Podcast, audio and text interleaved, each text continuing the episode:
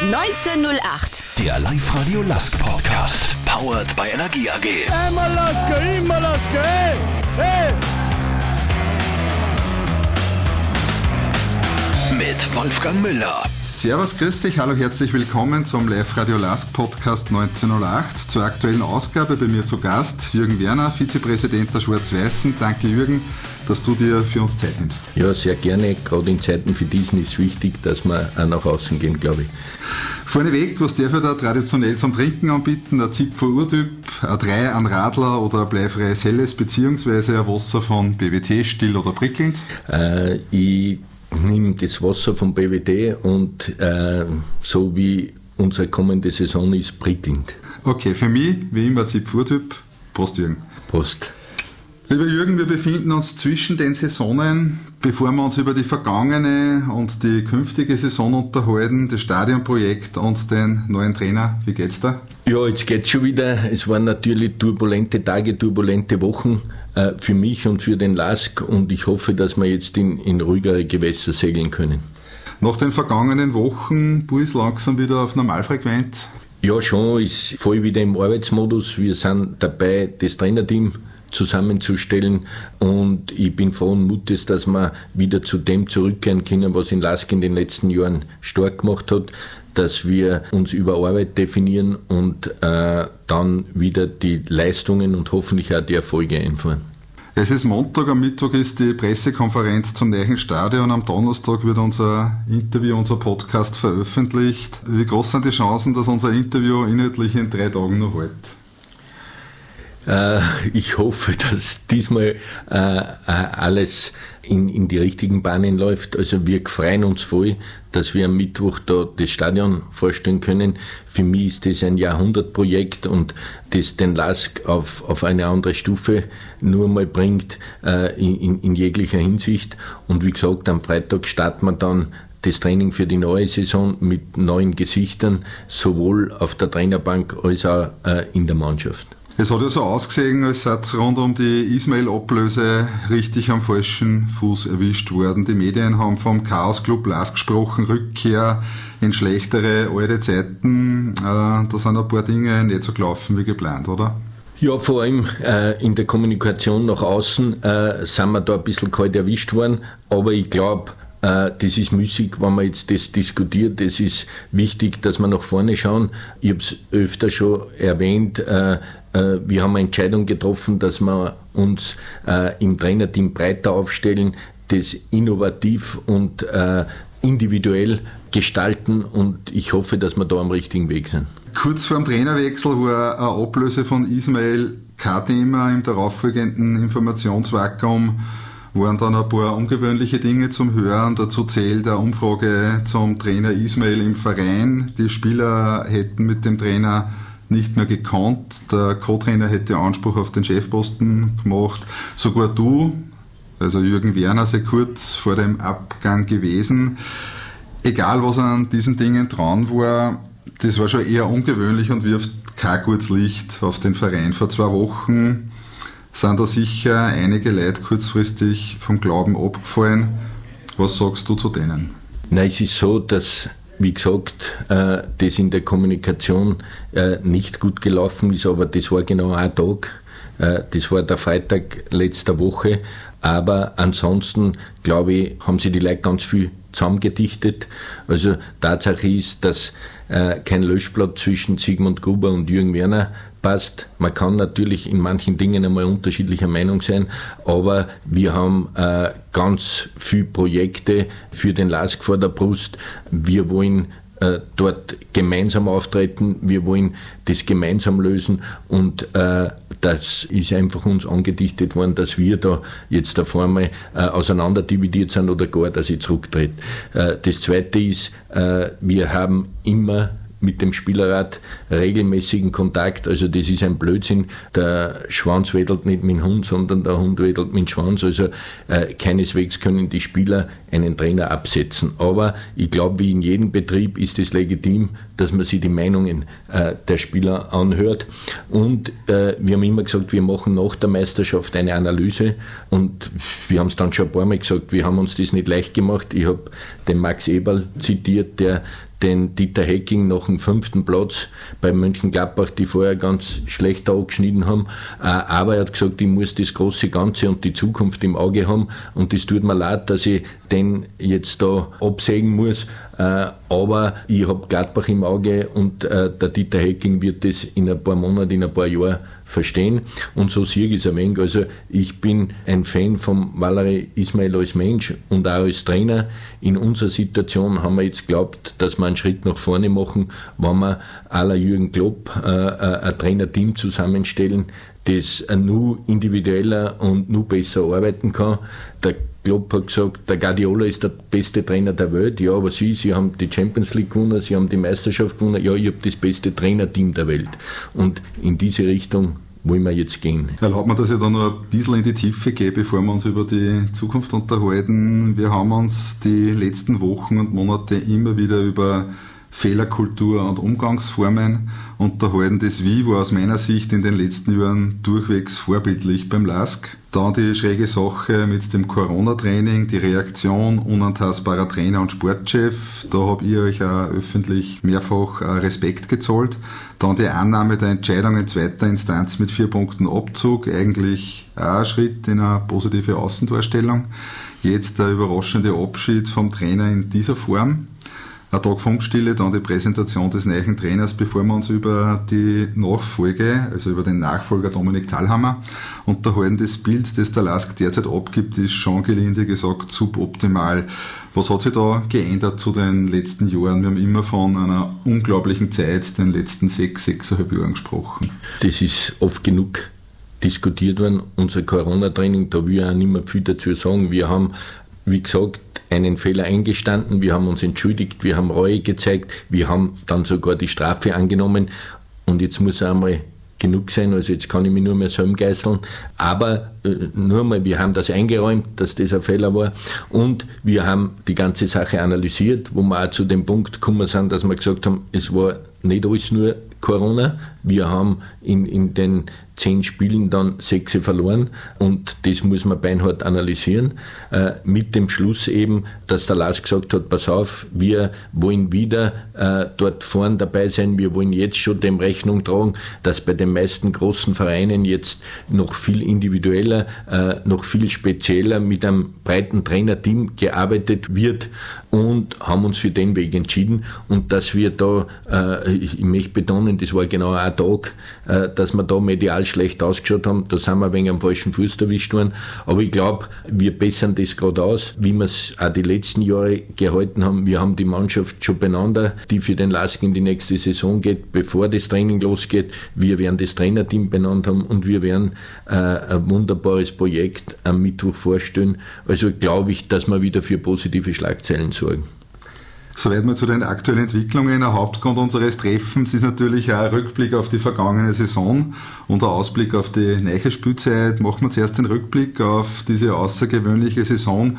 Jetzt da in sportlicher Hinsicht. Primär soll vermutlich einer der denkwürdigsten Saisonen aller Zeiten, auf alle Fälle aber sicher die schrägste, seitdem ich denken kann. Äh, Meister der Herzen nach dem Grunddurchgang, international für Schlagzeilen und Begeisterung gesorgt, dann Corona, Meister der gebrochenen Herzen, Oton, Christian Zeintl von der Fanplattform seit 1908. Am Ende Platz 4, viel Bauchweh, Sorgen bei den Fans, dass der Verein sportlich und moralisch abstürzt.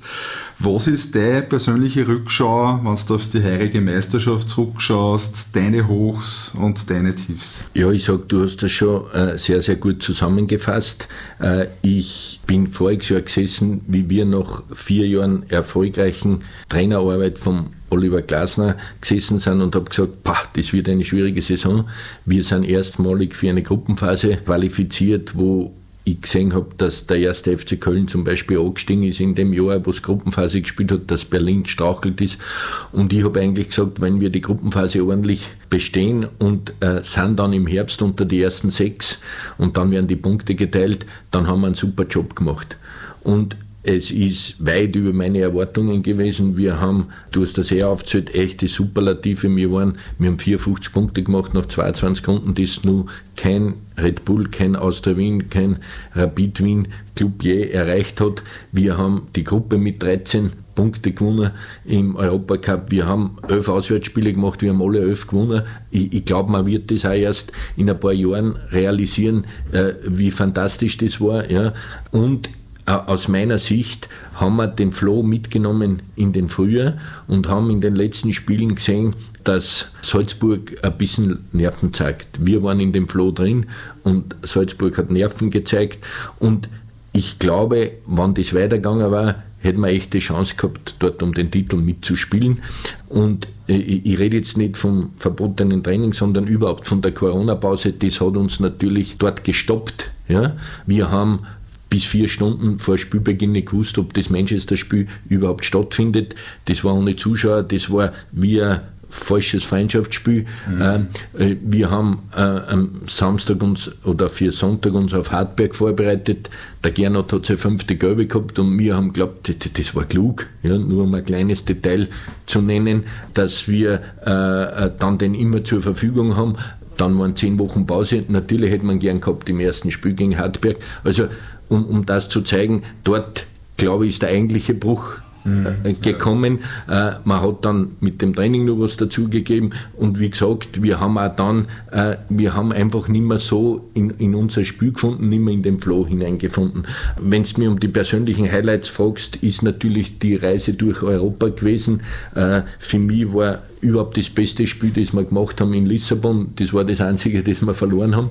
Aber ja, und, und, und trotzdem, wenn ich gesehen habe, wie viele Fans das dort mitgeflogen sind, wie die Jungs die Spiele gemeistert haben. Also das war echte Lask-Familie, äh, das war beeindruckend und das wollen wir natürlich wieder erleben und jetzt müssen wir sich das wieder erarbeiten. Worauf führst du den äh, sportlichen Einbruch in der Meisterrunde zurück? Ich glaube, das war eine Mischung von vielen. Also erstens einmal, dass der Unterbruch gekommen ist. Wir waren auch anfänglich der Meinung, oder ich sage einmal, ich war anfänglich der Meinung, wir werden nicht mehr spielen. Ja? Mhm. Äh, ich sage, die Macht der Bilder da aus Italien, wo die Leute in die Krankenhäuser umeinander geschoben worden sind. Ich habe gesagt, wir können im Mai nicht Fußball spielen, da werden wir hunderte Tote haben. Zum Glück habe ich mich da täuscht und wir haben das eigentlich ganz gut in den Griff gekriegt. Das zweite war natürlich, äh, das braucht man nicht verhehlen, dass das mit dem Training und mit dem Punkteabzug, das schlagt sich einfach auf die Psyche. Und C eben, dass ich gesagt habe, ja, wir müssen aber auch bei unseren Spiel nachschauen. Wir haben in den 10 Runden 17 Tore gekriegt, vorher haben wir in 22 Runden 19 Tore gekriegt. Also man kann es nicht nur auf Corona zurückführen, sondern äh, man muss natürlich schauen, dass sich der LASK dort weiterentwickelt, weil die anderen Vereine natürlich schauen, was macht denn der LASK und, und versuchen sich auf uns einzustellen und jetzt müssen wir wieder einen, einen Schritt voraus sein und das ist jetzt unser Ziel. Du bist als Vizepräsident für die Mannschaft verantwortlich. Äh, wie geht die mit dem Ganzen der vergangenen Wochen und Monate jetzt um? Was ist da wie nennt man das, Wasserstandsmeldung äh, vom Verantwortlichen kurz vom Trainingsauftakt. Wie geht es den Spielern? Wir haben eine wahnsinnig charakterstarke Truppen, ja, oft auch Mentalitätsmonster genannt und ich sage, das trifft es auf jeden Fall. Die Jungs haben sie in keiner einzigen Partie hängen lassen. Wir waren in Salzburg nach einer Viertelstunde 2-0 hinten und jeder hätte sagen können, wegen den scheiß Corona und Dings, dann kann es gegen Salzburg gleich schlimm enden. Nein, aber wir haben wirklich das Herz in die Hand genommen haben, äh, das 2-1 gemacht haben, einen Lottenschuss gehabt haben, einen vermeintlichen Öfer gehabt haben, drei, vier Torchancen gehabt. Also gegen die beste Mannschaft der Liga haben wir gezeigt, was wir für Charaktertruppen sind. Äh, es hat oft nur ein Quäntchen gefällt. Wir haben dann ein Eigentor gemacht, wir haben einen Elfmeter gemacht in der letzten Minuten, wir haben einen unglücklichen Rückpass gemacht. Also ich glaube, dass wir nicht so weit weg sind, dass äh, nur die, die letzten fünf Prozent fehlen und ich glaube, das kriegen wir wieder rein. Die Mannschaft hat auch Selbstvertrauen genug, dass wir und, und ich der Meinung sind, dass wir da unter die Top 3 kehren. Das, glaube ich, ist das Wichtigste, dass wir dem Lask so aufstellen, dass er die nächsten fünf Jahre dort immer um Europa mitspielen kann. Und ich glaube, die Spieler trauen sich auch zu. Wir haben vier neue Spieler dazu gekriegt, was uns noch viel breiter macht. Ich habe immer gesagt, man kann kein Ergebnis planen, aber einen Erfolg kann man planen. Und ich glaube schon, dass wir da wieder den richtigen Weg eingeschlagen haben jetzt. Du hast ja kurz den Kader angesprochen. Zuerst der Zustand der beiden Kreuzbandverletzten, Botzmann und Goalgänger.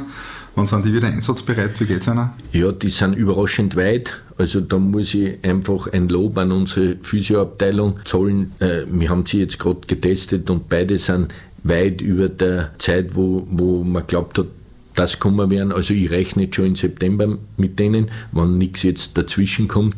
Was natürlich für uns ganz wichtig ist, das waren beide Stammkräfte, die für den LASK wichtig waren und wenn die wieder dazustoßen, äh, hilft es auch wieder im Selbstvertrauen der gesamten Truppe äh, und ich glaube, die brennen nach einem halben Jahr Pause, äh, dass da wieder zeigen können, was können. Fix sind ja vier neue, wie du gerade angesprochen hast. Vorher, was gibt es zu den Vieren zu sagen? Einer davon ist ja, äh, man kolportiert der teuerste Einkauf der Vereinsgeschichte. Ja, es ist so, dass ich natürlich glaube, dass uns die alle helfen werden. Wir haben äh, den Mats Matzen, den du ansprichst, äh, ist Kapitän der dänischen U21-Nationalmannschaft und wir haben da wirklich mit renommierten Vereinen gekämpft, dass wir den kriegen können. Und er wollte unbedingt zu uns. Er taugt unsere Spielweise und er glaubt, dass er sich dort weiterentwickeln kann. Wir haben mit dem Karamoko ein ähnliches Modell, wie wir es mit Klaus gehabt haben, mit Hoffenheim, jetzt mit Wolfsburg gemacht, mit dem kleinen, aber feinen Unterschied, dass der uns gehört. Äh, also äh, es ist immer problematisch, wenn du eine Laie hast. Diesmal haben wir gehabt Tete und Klaus. Jetzt ist uns gelungen, dass alle Spieler dem LAS gehören. Also wir sind von niemandem mehr abhängig. Dasselbe gilt für den äh, Jevgen Ceperko, der ebenfalls in seiner U21-Nationalmannschaft in der Ukraine Kapitän ist, von dem ich ganz viel erwarte, der vielseitig einsetzbar ist und vor allem der uns Tempo im Defensivverbund gibt. Ja, er kann sowohl sechs als auch hinten als auch links spielen. Äh, also das ist eigentlich die Alternative dann für das. Und in Luki Krigic kennt man eh, der schon bei uns war, der weiß, wie unser System zu handhaben ist, der sich voll hat, der Alaska durch und durch ist. Und dort glaube ich auch, dass man vor allem wieder im Verbund und, und im Mannschaftsgefüge einen tollen Menschen dazu gekriegt haben.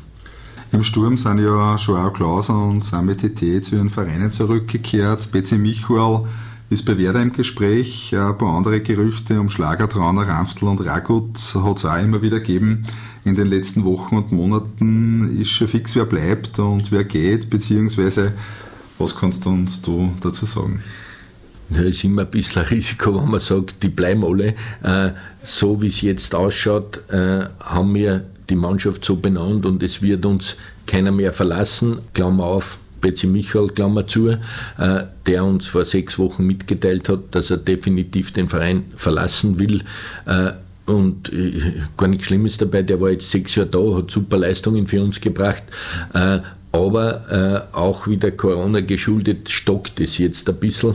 Und ich habe gesagt, er hat bei uns immer eine offene Tür beim LASK. Äh, aber äh, wir brauchen halt bis Anfang August eine Entscheidung. Wir haben mit dem Matzen schon vorgesorgt. Aber natürlich, äh, äh, wenn der Betz dabei ist, umso stärker sind wir dann. Aber er muss eine Entscheidung treffen. Äh, und bei den anderen bin ich eigentlich von Mutes, dass alle da bleiben wie du sagst, wir haben mit Tete und Klaus zwei Stürmer verloren. Wir haben mit Karomoko einen dazugekriegt und haben natürlich überlegt, äh, sollte man dort nur was tun, sollte man das nur auffüllen. Aber ich glaube, wir haben mit, mit Tommy Sabitzer, der unter die besten 100 Talente auf der Welt gewählt worden ist. Und mit dem Tramé zwei junge Leute. Also wenn wir es mit denen ernst meinen, dürfen wir ihnen nicht wieder wenn vor die Nasen hinsitzen, sondern müssen wirklich schauen, ob es die schaffen können. Und auch da bin ich sehr, sehr positiv, dass die einen Weg gehen können. Ja, jetzt mag das äh, nach außen hin vielleicht sagen, ja, ich weiß nicht, reicht das, aber ich bin einfach überzeugt, wir haben uns mit, mit Balic im Winter schon verstärkt, von dem ich große Stücke erhalte, dass der in dem Jahr durchstartet. Äh, wir haben den Karamoko dazu gekriegt und wie gesagt, wir werden die zwei Jungen forcieren und ich glaube schon, dass wir das dann zurückkriegen. Das heißt, äh, wenn man sich einen Angriff anschaut, wird nicht noch ein Krocher, der zwei Deal macht, äh, geschaut, sondern dass man mit den bestehenden Kräften und mit denen, die jetzt dazugekommen sind, dass man auskommt. Ja, ich glaube, dass der Marco Raguz das sein kann, von dem du sprichst. Aber natürlich hält man immer Ausschau und sagt, ja, wo ist denn der nächste schon, weiß man, äh, der da 25, 30 Tore macht. Äh, aber da gehört natürlich ein bisschen ein Klick dazu und da gehört vor allem Kohle dazu. Ja. Also Red Bull hat gerade einen Verteidiger geholt, wo äh, wir den natürlich auch kennen, aber ist weit weit weg von unserer Kragenweite. Also genau, äh, wir müssen natürlich auch schauen, wie wir das finanzieren können. Ja? Und äh, da müssen wir sich ein bisschen nach der Decken strecken und die großen Brecher vorn, die 15 bis 20 Tore garantieren, die wachsen nicht auf die Baum und wie gesagt, äh, da sind andere Vereine, die uns locker überbieten. Also wir müssen wirklich schauen, wie wir das A, selber zusammenbringen oder B, mit jungen Leuten, dass wir die dorthin bringen, dass die dorthin kommen. Du hast ja gesagt, äh, zuletzt am liebsten ist da, dass beim Trainingsauftakt, der bevorsteht, äh, dass das Team beieinander ist, dass die, äh, die Mannschaft vollendet ist und äh, dass wir schon sechs Punkte haben, wo die anderen noch auf Einkaufstour gehen. Genau, die, äh, ich sage das ein bisschen salopp formuliert, aber das stimmt schon. Man hat gesehen in den letzten Jahren, dass ein eingespieltes Team am Anfang gleich punkten kann, während man nur auf der Suche ist nach äh, passenden Neuerwerbungen oder die Mannschaft erst zusammenstellt. Und gerade wenn wir heuer wieder in die Quali müssen, äh, ist es sehr, sehr wichtig, dass wir ein eingespieltes Team haben. Und jetzt ist das gar nicht so unpassend. Ich glaube, wir fangen als erste Mannschaft von alle an, weil wir eben das Manchester-Spiel vor der Brust haben und wir wollen das auch nicht wie ein Freundschaftsspiel angehen, sondern dort echt äh, zeigen, dass es nicht so ist, wie es beim 05 ausgeschaut hat, dass wir wettbewerbsfähig sind und ich glaube auch, dass es ein tolles Erlebnis für unsere Jungs ist im Old Trafford, auch wenn es leer ist, dort einmal zu spielen, äh, den ganzen Flair des englischen Fußballs kennenzulernen, äh, wie man sieht, wie erfolgreich Manchester jetzt die letzten Wochen gespielt hat, äh, ist das echt eine Herausforderung. Zum bestehenden Kader nur ein paar Gedanken. Einige Neuzugänge der abgelaufenen Saison haben sie ja super eingefügt und die Mannschaft sehr rasch, um nicht zu sagen sofort verstärkt. Beispiele Botzmann, Filipovic und Ragut, der raufgezogen worden ist vom Kooperationsclub. Äh, andere haben nicht so performt wie erhofft oder sind zumindest weniger berücksichtigt worden, haben nicht so eine tragende Rolle gespielt. Was ist dein Resümee aus deiner Sicht? Na, ich glaube, wir können ganz zufrieden sein. Wie du sagst, gerade die von dir genannten, ich möchte den Balican nur dazu nehmen, die haben richtig eingeschlagen und ich glaube, es ist auch gar nicht so einfach, in unsere Mannschaft reinzukommen. Müller und Sabitzer sind jung, die haben auch noch im Kooperationsclub spielen können. Also äh, ich glaube auch, dass der Klaus äh, auch in Deutschland, wenn er jetzt für Hoffenheim spielt, für Furore sorgen wird. Ich glaube, dass er bei uns sogar unter Wert geschlagen worden ist. Ich habe jetzt natürlich in der Analyse nach der Saison gesehen, der hat bewerbsübergreifend 20 Tore geschossen. Also das ist nicht schwach und hat eigentlich für das wenig Spielzeit gebraucht. Man hat dann immer gesehen, dass da zwischen Raguz und ihm ein äh, flottes Wechselspiel stattgefunden hat. Einmal hat der angefangen, einmal der andere. Aber wenn man die Netto-Spielzeit zusammenzählt, glaube ich, war der sehr, sehr erfolgreich. Und ich habe immer gesagt, ja, wenn man von 10 bei 7 richtig liegen, dann haben wir was richtig gemacht. Und ich glaube, so einen Schnitt haben wir auf jeden Fall. Äh, wir müssen auch immer ganz genau schauen, in welchem Segment können wir überhaupt Spieler kaufen, ich meine jetzt wirtschaftlich. Und das Zweite ist natürlich, passen die zu unserem Spiel? Also siehe Botzmann, den wir wirklich gescreent haben und gesagt, wie viel kann der laufen, weil auf unserer Seite draußen äh, in hohem Tempo und, und das hat wie Faust aufs Auge passt, der auch noch super äh, menschlich in die Truppen passt. Äh, und ich hoffe, dass uns das mit den jetzigen Neuerwerbungen wieder gelungen ist. In Sachen Transfermarkt zählst du sicher zu den Top-Profis in Europa, wenn nicht weltweit. Was hat sich am Spielermarkt durch Corona geändert? Man hat so das Gefühl, dass viele Vereine auf der Bremse stehen und die Einschätzungen von Spielern wieder nach unten geschraubt werden, um nicht zu sagen realistischer werden. Wie siehst du das und wie wirkt sich das auf den Lask aus? Du hast völlig recht. Also äh, man hat geglaubt, dass Spieler, die Vertragsende haben oder Ausstiegsklauseln aller BC Michael, ja, dass die vom Markt schnell wieder weg sind, weil jeder das haben will. Jetzt ist eigentlich gerade die umgekehrte Bewegung. Die Spieler, die frei sind, haben Mühe, einen, einen Club zu finden, also in der Preislage, wo sie sich wünschen natürlich. Und es ist auf jeden Fall so, dass fast keine Ablösen bezahlt werden und dass die Vereine da auf der Bremse sind. Wobei ich glaube, Ich gebe da die Hoffnung auf, das wird sich schnell wieder ändern. Aber es ist so, dass wir äh, natürlich äh, ein bisschen eine Kriegskasse aus dem Europacup gehabt haben und haben da jetzt gerade bei den Transfers Matzen, Ceberka, Karamoko einfach mithalten können und haben eben versucht, das zu realisieren. In der Zeit, wo halt alle nur nachdenkt haben, was ist nächstes Jahr, spielen wir mit Zuschauern, dann wir, äh, also ich glaube, wir waren schnell dort und ich hoffe und, und glaube, dass wir den Last damit zukunftsfähig gemacht haben. Das sind lauter junge Leute, die länger da spielen können. Wir haben auch noch Spieler, die wir kooperieren wollen mit den Juniors, wo wir nur drei, vier junge Leute einkauft haben oder einkaufen werden. Äh, also ich glaube, das sollte die Zukunft des LASK sein, dass wir nicht jedes Jahr dann wieder fünf tauschen müssen, sondern jetzt haben wir echt tolle Altersstruktur und auch die Qualität dazu. Was sind deine sportlichen Ziele mit dem LASK für die kommende, für die anstehende Saison? So wie ich es schon vorher gesagt habe, also äh, wir müssen auch realistisch bleiben und nicht sagen, nächstes Jahr attackieren wir die Bullen und, und, und werden Meister. Wir sollen den LASK so aufstellen, habe ich gesagt, dass wir äh, in, in den nächsten fünf Jahren da aus die Top 4 nicht mehr wegzudenken sein. Wir sollten regelmäßiger Gast in Europa sein und uns aber so aufstellen, wann einmal vorn wer schwächelt, dass wir dann da sind. Und das ist einfach mein Ziel. Jetzt möchte ich das nicht in einem Platz oder in Punkte festmachen, mhm. weil, wie gesagt, man wird dann sowieso sagen, ja, aber voriges Jahr, da habt ihr 54 Punkte gehabt, also äh, das, das, von dem muss man sich verabschieden, also man muss das realistisch sehen. Es geht was wir auch voriges Jahr immer gesagt haben, um die Leistung und die Weiterentwicklung der Mannschaft. Und da sehe ich wirklich positive Signale. Halb Europa war bis zur Corona-Pause begeistert vom Spielstil des LASK, der Art und Weise, wie der LASK gekickt hat. Wie stehen die Chancen, dass wir wieder in so einen richtigen Flow kommen? Ja, das, was du gesagt hast, glaube ich, ist der Punkt. Der, der Brücke-Trainer hat gesagt, der LASK veranstaltet einen Tornado am Spielfeld und schaut dann, was noch steht.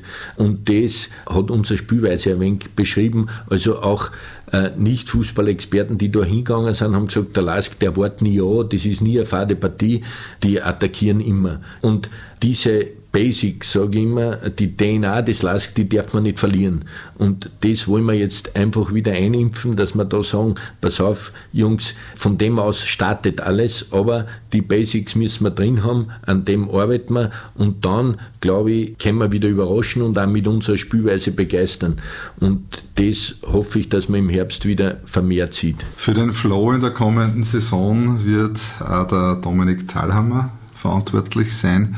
Ich kenne ihn als erfolgreichen Cheftrainer des Damen-Nationalteams, als kompetenten und sympathischen Keynote-Speaker bei Veranstaltungen auch im Businessbereich.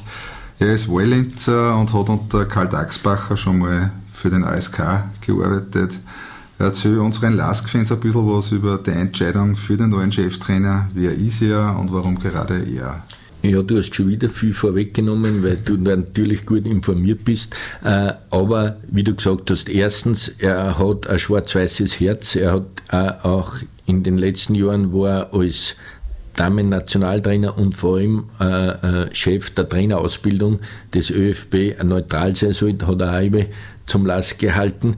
Aber das alleine genügt natürlich nicht, sondern ich glaube, er hat Fähigkeiten, die vor allem in der Menschenführung liegen, die in der Methodik liegen, die äh, zur Führung eines Trainerteams prädestiniert sind. Er hat die meisten jungen Trainer, die jetzt da in Österreich vorwerken, hat er ausgebildet und kennt die natürlich. Und das Ziel von uns ist, dass man eben das Trainerteam breiter aufstellt, dass er als Oberhead vorne steht und dass wir aber unter Anführungsstrichen Spartentrainer haben für die Offensive, für die Defensive, für die Standards, für die Athletik, äh, für die Videoanalyse. Also echt breites Expertenteam unter ihm zusammenstellen und ich glaube, dass er da prädestiniert ist, das zu führen. Du hast schon ein bisschen was äh, vorweggenommen von meiner Zusatzfrage zum Dominik Thalhammer zur Jobbeschreibung. Wie darf man sich die neuen Verantwortlichkeiten im sportlichen Bereich beim LASK vorstellen? Dahlhammer gilt aktuell als Trainer und Sportdirektor. Geht es mehr Richtung englischen Fußball oder mehr Richtung Spartenverantwortung wie im American Football? Oder ganz anders ist eher als Entlastung für dich äh, gedacht und ihr sucht jetzt gemeinsam in aller Ruhe mit dem Dominik Thalhammer einen neuen Trainer?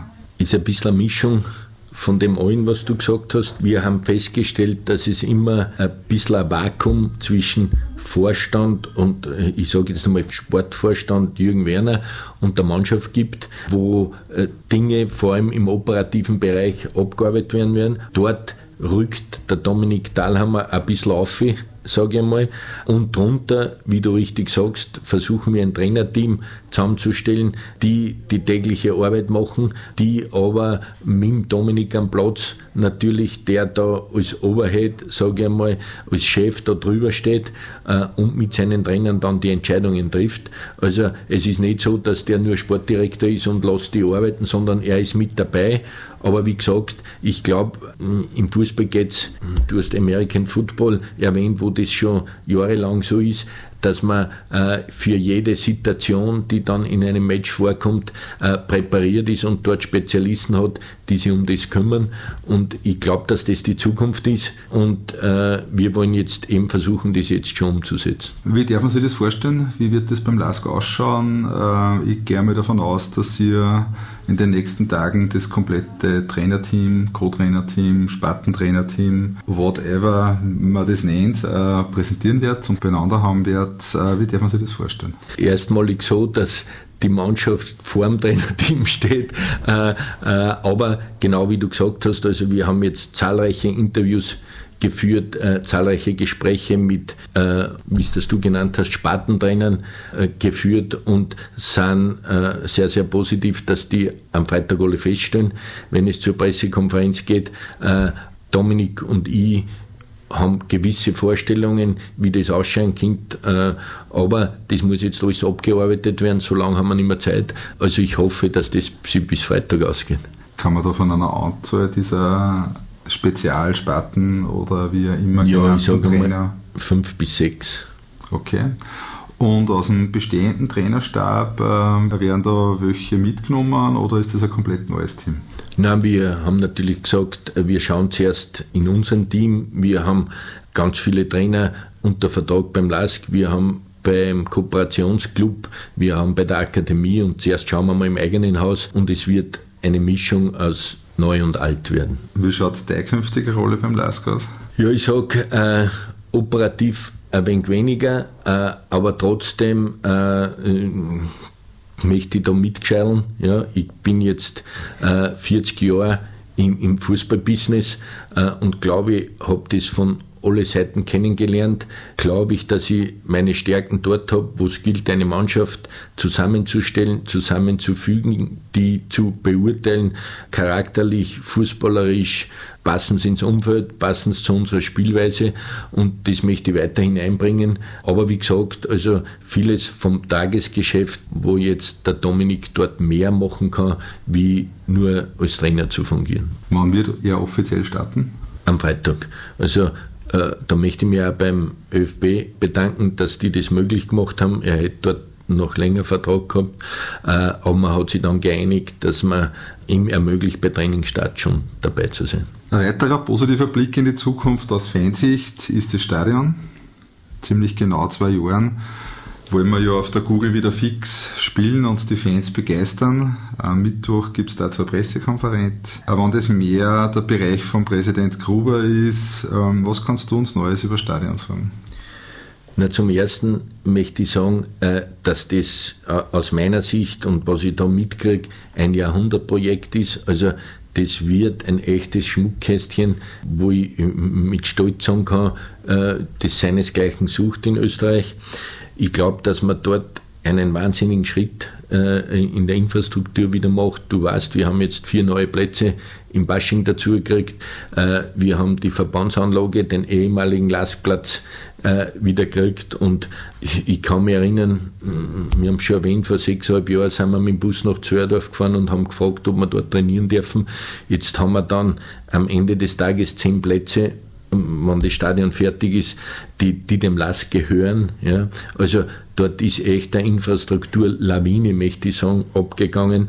Wir haben, äh, und da möchte ich nicht viel vorwegnehmen, weil es im Mittwoch vorgestellt wird, wir haben dort äh, wirklich äh, Einrichtungen, die, die auch für österreichische Verhältnisse ungewöhnlich und neu sind, aber wenn das alles so gelingt, das umzusetzen, werden die Fans und, und alle Leute da äh, eine echte Freude haben und, und ich bin schon voller Vorfreude, weil wie gesagt, das, ich habe mir zehn Punkte aufgeschrieben gehabt, wie 2013 oder Schrägstrich Beginn 2014 beim LASK angefangen habe, da war natürlich das Stadion ein, ein großer Punkt dort drinnen. Wie wird es ausschauen, das Stadion? Ja, lasst euch überraschen. Es äh, wird ein wenig äh, modern und, und fast ein bisschen futuristisch ausschauen, aber wird alle Stückchen spielen. Super. Äh, 2022 will man ja das neue Stadion erfüllen, also den aktuellen Schnitt an Stadionbesuchen stark nach oben bewegen. Wie wollt ihr die Leute wieder zurückgewinnen, langfristig noch mehr ins Stadion holen? Was wir vorher schon gesagt haben, also der LASK hat jetzt die letzten sechseinhalb Jahre bis im März, sage ich mal, gezeigt, dass wir uns das alles erarbeitet haben. Wir haben es uns nicht erkauft, nicht erschummelt, wir, wir haben uns das erarbeitet und das muss genau wieder das Ziel sein. Also ich habe dort wirklich bei unserer Europacup-Reise gespürt, dass fast ganz Österreich hinter uns gestanden ist, uns die Erfolge auch vergönnt hat und dort müssen wir wieder hinkommen. Und wenn wir einen attraktiven Fußball spielen und ich glaube, für das steht unser System ein bisschen, dann glaube ich auch, dass wir die Leute vom Ofen hervorlocken können und ins Stadion bringen. Dazu kommt, wenn du ein modernes, lässiges Stadion hast, wo du deine Kinder gern mitnimmst und wo das ein Familienerlebnis ist, glaube ich schon, dass man die Leute motivieren kann. Wir werden auch viel mit Schulklassen, mit äh, äh Nachwuchs machen, um potenzielle Lastkunden dort zu gewinnen. Also lasst sich überraschen, aber äh, die Pläne sind fantastisch. Eine Frage aus der Community. Machen wir beim LASK jetzt dieselben Fehler wie bei Austria und Rapid, zu viel Geld in die Infrastruktur, also ins neue Stadion zu stecken und zu wenig in die Mannschaft? Was sagst du zu so einer Frage? Nein, ich, glaube, dass wir das ganz gut im Griff haben oder wir in dem Fall unser Präsident, der da eine fantastische Arbeit geleistet hat. Wir werden das ganz strikt trennen, dass wir äh, zwischen Budget für die Mannschaft oder sagen wir mal für das laufende Jahr unterscheiden zu dem, was für das Stadion notwendig ist. Also das wird in keinerlei Hinsicht das andere berühren und ich glaube, das ist der wichtigste Punkt, dass man das nicht vermischt und die Finanzierung des Stadions steht, ohne dass wir dann die Hälfte vom Budget für die Spieler hergeben müssen, sondern ganz im Gegenteil, wir erwarten uns dann natürlich, wenn wir äh, dort Logen haben, die zum Verkauf stehen, wenn wir mehr Zuschauer haben können, dass wir sogar das Budget ein bisschen äh, auf der Fußballerseite erhöhen können und, und dort weiter einen Schritt nach vorne machen können. Lieber Jürgen, wenn die Spieler im Urlaub sind, ist im Regelfall für die Hochsaison auch am Transfermarkt. Äh, wie schaut aktuell die Arbeit aus? Wir sitzen jetzt gerade gemütlich bei einem BWT-Wasser bzw. bei einem Zipfer Urtyp. Genau. Ähm, aber wie schaut es aktuell, wenn man sich die letzten Wochen und jetzt da die nächsten Wochen anschaut, aus? Ja, die letzten Wochen waren natürlich sehr turbulent. Wir haben nicht nur, oder ich habe nicht nur versucht, dass wir die Mannschaft zusammenbringen. In der aktuellen Situation haben wir jetzt dann wieder ganz, ganz viele Trainer Gespräche geführt oder führen sie nun. Ich bin dann froh, wenn es losgeht, weil das heißt, dass wir das meiste unter Dach und Fach haben. Aber es ist so, dass wir natürlich nur Spieler haben, gerade die kooperiert worden sind mit den Juniors und so weiter, die weg wollen, wo wir jetzt mit Vereinen in Verhandlung sind, wo man sie vielleicht für Zukunft Spieler sichert, die man verleiht. Äh, aber es ebbt dann ein bisschen ab, weil die erste Mannschaft steht, ins Training einsteigt. Die Spieler haben alle ihre Wohnung, die Neuen, die Spieler wissen, wie sie zum Training kommen. Wir haben Deutschkurse organisiert. Also das Programm für die erste Mannschaft steht äh, und es geht eh dann gleich mit dem Highlight gegen Manchester zehn Tage später los.